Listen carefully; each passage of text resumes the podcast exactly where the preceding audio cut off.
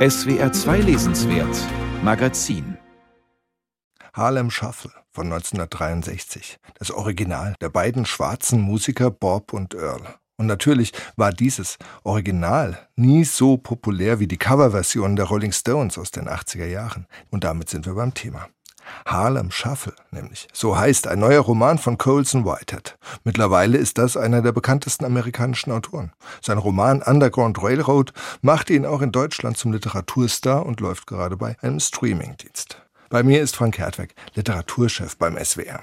Frank, der Roman spielt in den 60er Jahren, natürlich in Harlem. Der Held ist ein schwarzer Möbelhändler. Was erlebt er? Also der Held heißt Ray Carney, er ist, wie du gesagt hast, ein Möbelhändler und sein Antrieb ist eigentlich, er will aufsteigen. Das ist so der Grundimpetus des Romans. Und um ihn herum gruppieren sich dann viele Milieus, kann man sagen. Also es gibt natürlich die Schwiegereltern, die haben es schon zu was gebracht und schauen immer auf ihn und sind eigentlich gar nicht begeistert davon, dass ihre Tochter den zum Mann genommen hat, aber er will ihnen was beweisen.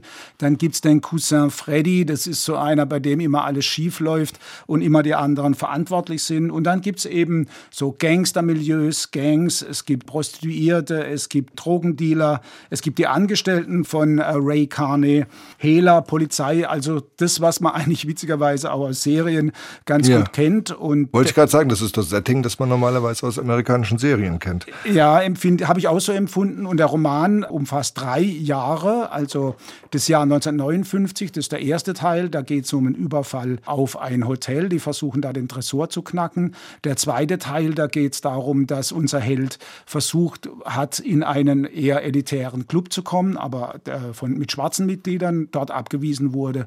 Und dann plant er eine fiese, schöne Rache. Und der dritte Teil, da geht es nochmal um einen Überfall und nochmal um ein Smaragdkollier. Also das ist so der Rahmen, in dem sich das Ganze bewegt. Wenn man als Schwarzer Ende der 50er, Anfang der 60er Jahre emporkommen will, kann man da mit sauberen Geschäften ganz hochkommen?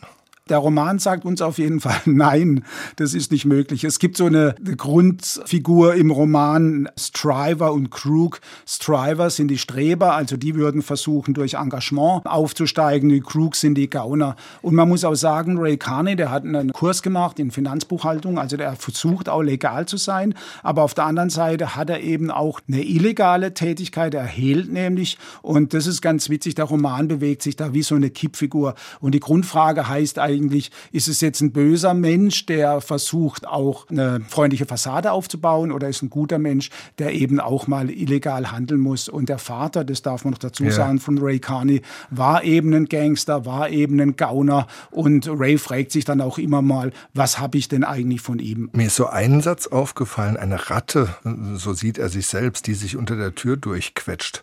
Wie ist denn das Verhältnis von Weißen und Schwarzen? Also interessanterweise natürlich haben Schwarz und Weiß erstmal erstmal gar nichts miteinander zu tun. Ja. Ähm, und das ist richtig eingeschrieben in das Stadtbild von Manhattan. In Upper Manhattan, da leben nur die Schwarzen, in Harlem und in Downtown, da leben die Weißen. Aber die Weißen sind auf gewisse Art und Weise Referenzgrößen für die Schwarzen. Die sind natürlich schweinereich, die sind sehr mächtig, die sind sehr korrupt und auf gewisse Art und Weise sind sie das, was man natürlich auch in diesen schwarzen Milieus erreichen will. Und erst im dritten Teil stoßen dann diese zwei Bereiche aneinander. Da taucht eine Familie van Weyck auf, die ist ja. historisch auch verbürgt. Ein Bürgermeister, ein sehr wichtiger von New York, kommt aus dieser Familie und aus dieser Konstellation wäre natürlich Funken geschlagen. Grundsätzlich darf man, glaube ich, sagen, ist die Stadt selber ein Protagonist dieses Romans. Also Carson Whitehead hat das sehr genau recherchiert.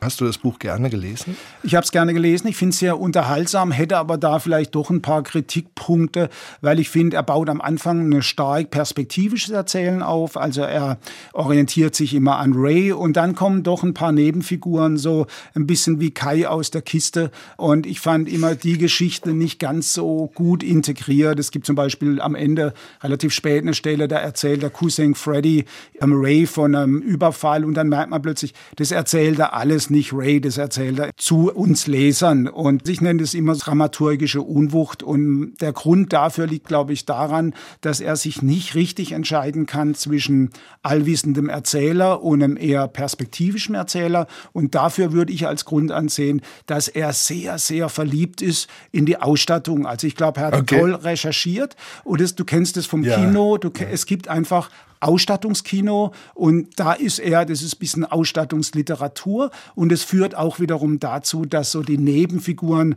doch alle eher etwas klischeehaft daherkommen. Also, Dafür erfährt man wahnsinnig viel über das ähm, Möbelsortiment in New Yorker Haushalten in dieser Zeit. Absolut, das finde ich integriert eigentlich ganz witzig, weil es immer über Ray gespiegelt ist, der in den Raum reinkommt, ein Möbelstück sieht und sagt, ah, das ist der Katalog von 1959 von der und der Firma. Ja. Aber oft, wie gesagt, platzt dieses allwissende Erzählen durch das Perspektivische hindurch und das kriegt er nicht integriert. Das ist, glaube ich, ein Grundproblem von Colson Whitehead. Das ist mir auch schon bei früheren Romanen aufgefallen, dass er da die Balance über mehrere Figuren nicht hinkriegt. Eine Figur, toll, mehrere, knirscht's das ist jetzt ja nicht das erste Mal, dass Colson Whitehead mit einem Buch auffällt, auch bei uns in Deutschland. Wer ist denn dieser Colson Whitehead? Also ein unglaublich erfolgreicher Autor. Er hat mit Nickel Boys und äh, Underground Railroad zweimal hintereinander einen Pulitzerpreis gewonnen. Das hat es, glaube ich, damals noch nicht gegeben. Viel schwarze Geschichte erzählt, ähm, auch historisch verbürgte. Nickel Boys über eine Besserungsanstalt in Florida. Eine ganz, ganz schlimme Geschichte, meiner Ansicht nach sein bestes Buch, weil er sich ein bisschen zurücknimmt. Großartiges und eben, Buch, ja. Eben, und nicht so opulent in der Ausstattung unterwegs ist. Dann das Underground Railroad, was ganz stark, finde ich, diese erzählerischen Schwächen hat, äh, von denen ich gesprochen habe. Aber die Bücher fügen sich doch alle. Es sind Fluchtbücher und er wollte eigentlich das neue Buch nicht so schreiben, habe ich im Interview gelesen. Aber wenn man es jetzt gelesen hat, dann merkt man, da ist natürlich auch eine Flucht drin, nämlich unser Held, der Ray, versucht natürlich von prekären Verhältnissen aufzusteigen. Also er will auch von dort flüchten, irgendwo anders hin und sich einen Traum erfüllen. Gibt es denn was zur Übersetzung zu sagen? Ich halte das immer für schwierig, in einem Buch, das in einer Gegend spielt und in einer Zeit, die so vom Slang geprägt ist, das dann ins Deutsche zu übertragen. Also ich fand so ein paar Stellen, ich würde mal eine vorlesen, die ich echt ein bisschen für missglückt halte, wo man auch ein bisschen ein anderes Problem von Colson Whitehead merkt. In der amerikanischen Literatur spielt ja die Interpretation immer eine sehr große Rolle. Also es gibt diese Linie von Saul Bellow, Philip Roth, wo immer Realität gleichzeitig interpretiert wird. Und da habe ich da eine Stelle gefunden, die ich schon ein bisschen schlapp fand. Ich, darf ich sie mal ja, vorlesen? Bitte, bitte. Alles klar. Er stieg zur Subway hinunter, legte beim Heulen der einfahrenden Bahn einen Zahn zu. Vielleicht ordneten sich oben auf der Straße, wie in einer Geschichte für Kinder, die großen schwarzen Buchstaben zu neuen Namen und Wörtern um, und zehntausend blinkende Lichter fügten sich zu einer ungesehenen Spätvorstellung, buchstabierten philosophische Erklärungen, Aussagen von universeller Wahrheit, Schreie um Hilfe und Verständnis und darunter vielleicht auch eine für ihn und nur für ihn bestimmte Bestätigung, eine vollkommene Hassbotschaft der Stadt selbst eingeschrieben. Das sind ja. so Dinge, wo ich das Gefühl habe, da hätte man noch mal drüber gehen müssen. Aber ich kann mir vorstellen, das gibt es öfter bei Colson Whitehead, dass diese interpretativen Augenblicke nicht so richtig gut funktionieren wie vielleicht bei den ganz Großen. Also für mich ist ein guter Autor, aber nicht so die Spitzenklasse wie Philip Roth, Richard Ford oder Saul Bellow oder Thomas Pynchon oder die Liga. Also ich hatte ja ein bisschen das Gefühl, dass dieses Buch wirkt wie, als wäre es die Romanabschrift einer Serie. Absolut richtig. Also was ich vorhin schon sagte, Ausstattungsliteratur ja. passt natürlich sofort zu einer Verfilmung. Dann die ganze Personage ist komplett milieubezogen. Also da hat man diese Gangster mit diesen lustigen Namen Miami Joe und Pepper und Zippo ja. und so. Also da ist schon sehr viel Klischeehaftes. Vielen Dank, Frank Hertweg. Äh, wir sprachen über das neue Buch von Colson Whitehead, Harlem Shuffle. Sie hören das SWR 2 Lesenswert Magazin.